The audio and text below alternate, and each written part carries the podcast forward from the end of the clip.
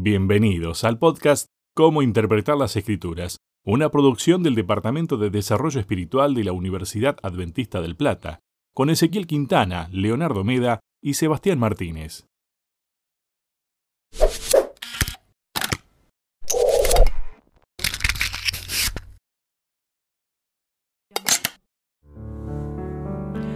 Hola, ¿qué tal? Bienvenidos a cada uno de ustedes a este nuevo espacio donde nos dedicamos a estudiar la Biblia de manera temática y estamos hace ya un par de meses con estos dos grandes capellanes de la Universidad Adventista del Plata, repasando en este caso cómo hacer amigos para Dios. Bienvenido Ezequiel, no te tuvimos la semana pasada, pero ya te has reincorporado nuevamente. ¿Qué tal? ¿Cómo te va? La verdad que varios, varios días pasaron ahí, fui papá, para todos los que, los que por lo general estaban siguiendo, viste que preguntaban, bueno, gracias a Dios todo bien, y si tengo ojeras, no se rían, ya se van a ir las ojeras, eh, todo pasa pero, pero bien, gracias a Dios. Muy bien y disfrutando este momento de repaso. Está también con nosotros el señor Leo Meda. Leo, bienvenido. ¿Cómo andás, Seba? Ahí ese era solo para contarte que el, repaso de la semana anterior yo comenté que no estabas porque había sido papá y que estabas haciendo unos trámites muy importantes para tu hija, nada más y nada menos que registrarla. El DNI. Así que contamos a nuestros oyentes y los que nos miran también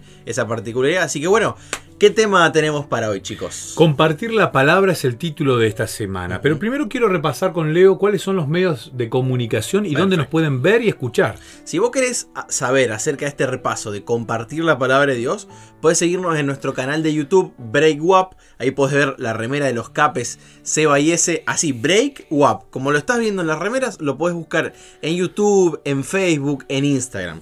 Y en Spotify nos vas a encontrar como Capellanía WAP, ¿no es cierto? El departamento de capellanía de la Universidad Adventista del Plata. Y ahí lo vas a tener en formato podcast. Y también en la plataforma que vos más quieras, Deezer, Anchor, en la que vos te guste, ahí podés encontrarlo en este formato de audio que es muy genial para ciertas actividades que realizamos durante la semana. Esta semana estuve mirando en el formato de Google, que tiene podcast también, y también aparecemos automáticamente con toda la colección de los repasos que hemos realizado ya desde hace varios meses. Título y versículo clave de esta semana, mi estimadísimo Ezequiel. Compartir la palabra. Es el título de, esta, de esta semana. Vamos a hacer un poquito de énfasis en esto de la Biblia. Habíamos hablado de los dones. Ahora vamos a hacer un poquito más de énfasis en la, en la palabra de Dios. Así será mi palabra que sale de mi boca. No volverá a mí vacía, sino que hará lo que yo quiero y será prosperada en aquello para que la envíe. Isaías 55, 11. Bien, vamos a hablar de la Biblia. ¿Qué sería de nosotros sin la Biblia? ¿Qué sabríamos? y bueno, ahí es muy interesante pensar que la Biblia no intenta demostrar la existencia de Dios, ¿no? Es como que se dice con esta palabrita quizás un poquito más técnica, los axiomas de la Biblia, y Dios es el gran axioma, es decir, que se da por sentado la existencia de Dios. De hecho, así empieza, ¿no? en el, principio creó Dios, no dice de dónde era. para y para los que nos vienen siguiendo, fue un tema que lo tratamos bastante el trimestre anterior, con el repaso que estábamos haciendo de cómo interpretar la Biblia. Pero pienso, lo primero y esencial, no sabríamos muchas cosas acerca de Dios, de su carácter, de su forma de ser. Eso pienso yo, no sé ustedes. Ezequiel. Bien, nosotros podemos hablar de las formas en las que Dios se revela. Hablamos de la naturaleza, que la naturaleza nos habla de un Dios, de, de, un ser inteligente, ¿no? de una mente eh, inteligente, divina, un creador. Pero sin la Biblia no podríamos conocer el gran conflicto, a, Jesús, eh, no podríamos conocer la, resurrección, el, plan de salvación, la vida eterna, no podríamos conocer en profundidad ¿Cuál es nuestra situación eh, personal? Personal. ¿Dónde estamos? Estoy parado eh, en un mundo de pecado, necesito de Dios. Eh, sin la Biblia no sabríamos eso. A ver, la naturaleza me ayuda a entender un Dios creador, por supuesto, omnipotente. La Biblia me revela el plan de salvación, me revela a Dios encarnado, ¿no? Cristo. Y cuando comparto la Biblia, ¿está mal si yo creo que la Biblia se hizo para discutir, debatir, hacer entrar en razón a alguien? ¿O la Biblia es para entender facetas de este Salvador?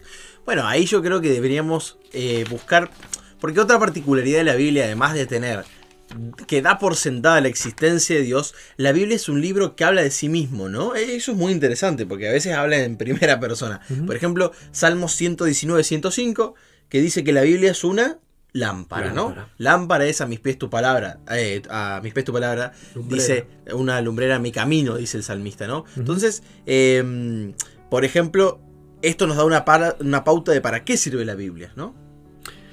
Leo la lección, yo lo tenía resaltado acá, dice, cuando compartimos la palabra de Dios, nuestro objetivo principal no es demostrar que tenemos razón y que las otras personas están equivocadas, dice aquí la lección, es revelar a Jesús en cada faceta de la verdad que compartimos. Tal cual. Lo que vos decías, yo no, no, no voy a usar la Biblia como eh, un instrumento para discutir con alguien, sino para permitir, al abrir la Biblia deberíamos permitir dejarnos influenciar por Dios, dejarnos influenciar por el Espíritu Santo, que nos guíe a la verdad. ¿eh? Nos guía, dice, el Espíritu Santo nos guía a la verdad, a toda la verdad. un, objetivo o un propósito con la Biblia. Eso es algo muy interesante porque eh, durante la semana compartí una reflexión en, mi Instagram personal acerca de que Pablo habla del concepto de que la iglesia es un cuerpo, ¿no? Y yo mencionaba que, bueno, esto me da referencia de que la iglesia cristiana, el pueblo de Dios, los hijos cristianos que tiene Dios en este mundo, también son como un ser vivo, un ser orgánico, ¿no? Y algo que tienen en común todos los seres orgánicos es el desarrollo, ¿no es cierto? Ahora, la iglesia adventista en particular, que es a la, que nosotros nos en la que nosotros nos congregamos, ¿no? ¿Tuvo un inicio? Sí. ¿Se desarrolló? Sí. Y en sus inicios quizás empezamos siendo muy... Eh, duros. ¿A qué me refiero? Parece, parece que en el, en el, origen de la iglesia adventista, uno de los entretenimientos que había hace ya 200 años atrás, un poquito más, era que eh, los pastores adventistas, al ser los que más sabían de la Biblia, debatieran públicamente con otros pastores. ¿no? Y eso era en nuestros orígenes el demostrar, che, mira, acá hay conceptos de la Biblia que nosotros los sabemos. ¿no? Pero ¿qué quiero decir con esto? Que quizás en ese momento esa fue la forma que ellos encontraron de predicar. Pero a medida que este cuerpo de iglesia va creciendo, tiene que encontrar diferentes formas. Es decir, podemos mejorar también, ¿no? Este cuerpo puede desarrollarse. Entonces quizás algo que, una forma que se utilizaba hoy, quizás no es la que Dios necesita que utilicemos. Totalmente de acuerdo. Eh, hablando de la Biblia y de metáforas que utiliza la propia Biblia, la palabra de Dios, eh, se la menciona que es una lámpara, también se nos dice que es un martillo. Un martillo. También se nos habla de que es fuego. Eh, semilla, la de la semilla me encanta. Y también se nos dice que es pan. Eh, varias ilustraciones, pero todas ellas tienen un poder transformador. Tal cual. ¿Por, ¿Por, qué es tan transformador el poder de la Biblia? No sé si me dejas un segundo. Creo que justamente la versatilidad que tiene la Biblia es alimento, es martillo porque tiene que moldear, es fuego porque tiene que purificar, es lámpara porque tiene que alumbrar. Entonces, esta versatilidad, lo que, la pauta que a mí me da es que sirve para todos nosotros. Capaz que alguien necesita fuego, capaz que alguien necesita alimento, capaz que nosotros tres estamos necesitando cosas diferentes de la Biblia, ¿no? Y ella está ahí dispuesta para saciar nuestras necesidades, con, como dijo Ezequiel, la ayuda del Espíritu Santo. Sumo lo que decía Leo de, que somos seres orgánicos en un proceso, en un crecimiento constante. La Biblia tiene la capacidad eh, de acompañar ese, ese, crecimiento. Lo que vos leíste antes, que lo entendiste a medias o no lo, no lo tuviste muy en cuenta, hoy lo podés estar leyendo en otras circunstancias de tu vida y puede estar calando hondo en tu mente. Tal cual. Y puedes decir, bueno, ¿por qué? Porque Dios con su palabra acompaña el crecimiento, acompaña ese desarrollo como seres humanos. Eso es algo muy interesante de la Biblia. No hay libro en el mundo que tenga ese poder transformador. No, ni el mejor libro de psicología, ni el mejor libro de terapia alternativa. Que de hecho pasan de moda. Exactamente. No hay libro, no hay ninguna novela, por mejor que sea el escritor que la haya escrito, eh, que pueda tener ese poder transformador. Si bien hay libros que nos, nos hacen muy bien y nos, nos, han cambiado formas de pensar, la Biblia tiene ese poder transformador como la semilla. La, la, idea de la semilla me parece sumamente... Sí, sí. Porque la semilla en sí sola no puede crecer por sí sola. Necesita un entorno, digamos. Un terreno, primero, ¿no? Un lugar donde caer. Y puede caer en un lugar y puede pasar años hasta que germine esa semilla, pero la semilla está. Y cuando leía esto, esta analogía que hace la misma Biblia de, ella misma, pensaba que alentador que es para aquellos padres que hoy tienen hijos fuera de la iglesia, ¿no? Y que tienen la semilla en el corazón. a veces nosotros creemos que depende mucho más de, de- de nuestra parte humana el- la transformación de una persona. Y creemos que somos instrumentos para ser amigos, pero el que realmente hace el cambio es Dios. Tal cual. Y hay algo muy interesante de, de la palabra de Dios y del beneficio, ¿no? Que también tiene que ver con algo muy básico y estructural de la mente humana, que es nosotros nos terminamos asemejando a aquello con lo cual pasamos tiempo. En palabras de Elena de White, lo que contemplamos, ¿no? Hay una cita del conflicto de los siglos, un libro, libro de Elena Head White, página 611, donde ella menciona que es una ley de la naturaleza intelectual y de la espiritual que llegamos a ser transformados por medio de la contemplación. La mente se adapta gradualmente a los temas en que se ocupa. Se llega a asimilar lo que se acostumbra amar y reverenciar. Y acá comparto un ejemplo de mi vida cotidiana. Ustedes saben que mi esposa no es de Argentina, ella habla ruso como idioma natal. Entonces de vez en cuando yo la escucho decir términos como los digo yo. Y, y quizás nosotros que hablamos español natalmente, cada uno tiene sus propios términos, de su familia, de su barrio, de su contexto. Y de repente a Julia la escucho hablando con otros amigos y tira alguna terminología. Claro, pasamos todo el tiempo juntos, ¿no? Y ella va aprendiendo de mí y os quiero creer que yo estoy aprendiendo de ella ruso también, ¿no? Está ahí un poquito menos, pero sé que en algún momento lo voy a aprender. Y voy a terminar hablando ruso como Julia, ¿no? Eh, la analogía es fantástica, ¿no? Porque uno al estar tiempo va tomando cosas y va cual. reverenciando también. Tal cual. Y, y eso lo dice claramente Elena de White. Cuando uno toma tiempo para la Biblia, para el estudio de la Biblia, que es la palabra de Dios, uno termina reverenciando a Dios. Exactamente. Pero hay que pasar tiempo. Exactamente. A veces nos, nos cuesta, a veces la gente quiere tener una espiritualidad sumamente elevada, alta, pero no pasa tiempo con la palabra de Dios. Claro. ¿no? No hay, por, por mejor que sea el libro cristiano, no puede reemplazar a la Biblia. Ni, ni- ni por más. A, a ver, ni, un- ni el mejor libro de Elena de White puede reemplazar a la, a la Biblia. Tal cual. Sigo recalcando esto que, que ya lo, lo- lo hablamos en un, en un momento a- atrás, esto del crecimiento en Cristo. Yo, yo me gusta hacer énfasis en esto. Nuestra vida es un crecimiento constante en Cristo. Y de hecho, como adventistas, es una de nuestras creencias, ¿no? El crecimiento en Cristo. Somos un cuerpo que crece como cuerpo, este cuerpo de, como iglesia, pero crecemos individualmente. Y necesitamos tener esa conciencia de crecimiento constante. Podríamos estar exigiéndonos a nosotros mismos, como vos decías, no, tengo que tanto con Cristo, tengo que hacer esto porque, y porque me dijeron esto, porque el pastor dijo aquello otro. Pero estás orando, le estás diciendo a Dios, Señor, mostrame mi forma de encontrarme contigo y cómo puedo hacer que esa forma crezca porque muchas veces nos queremos traer moldes a nuestra vida y no estamos encontrando nuestra forma de encontrarnos con Dios, nuestra manera. Eh, hace poquito, el, sábado pasado, hablaba en Instagram, estaba con un, un chico que canta y él decía, a mí me gusta a veces eh, agarrar la guitarra y hacer mi culto con la guitarra. Y es como él, canciones que nunca dice, canciones que nunca van a ver la luz de- del- del día, ¿no? Pero es algo que él le canta ¿no? al Señor con la guitarra, hace su, su culto de esa manera. Es, es un- una cuestión personal. Totalmente. Y muchas veces nos ponemos a pensar en qué cosas puedo hacer por Cristo cuando la esencia en realidad es lo que voy a hacer con, Con Cristo. Tal cual. Y, y esa palabrita tan cortita por Con- en vez de cambiarla por el con Cristo, nos cambia la forma de ser y nuestra esencia. Eh, necesito que me ayuden a entender esto, me cuesta un montón entenderlo. El poder creador que tiene la palabra de Dios en sí misma. Sea, mi mente que es humana y muy finita, eh, ¿cómo puedo hacer para entender que Dios con su sola palabra puede crear algo que no existe y llamarlo la existencia? Pero eh, si uno se lo pone a pensar un poquito, nosotros hemos heredado de Dios la capacidad creadora. O sea, un hombre y una mujer que se casan, forman una familia y pueden tener un hijo, una hija, como acá tenemos nuestro buen amigo y padre de Alba. Acá también, padre. Exactamente, padre de varios hijos. Eh, eso es don de Dios.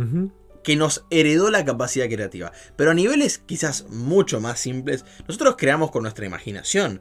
Quizás podemos llegar a pensar cosas que todavía no han sido existidas. Estuve escuchando un podcast, eh, a mí me gusta mucho la filosofía, y, es con- y encontré un podcast de mis compañeros porteños porque me encanta, soy de allá de Buenos Aires, me encanta cómo hablan, me divierto mucho con la gente de Buenos Aires, y ellos mezclan películas de ciencia ficción con filosofía.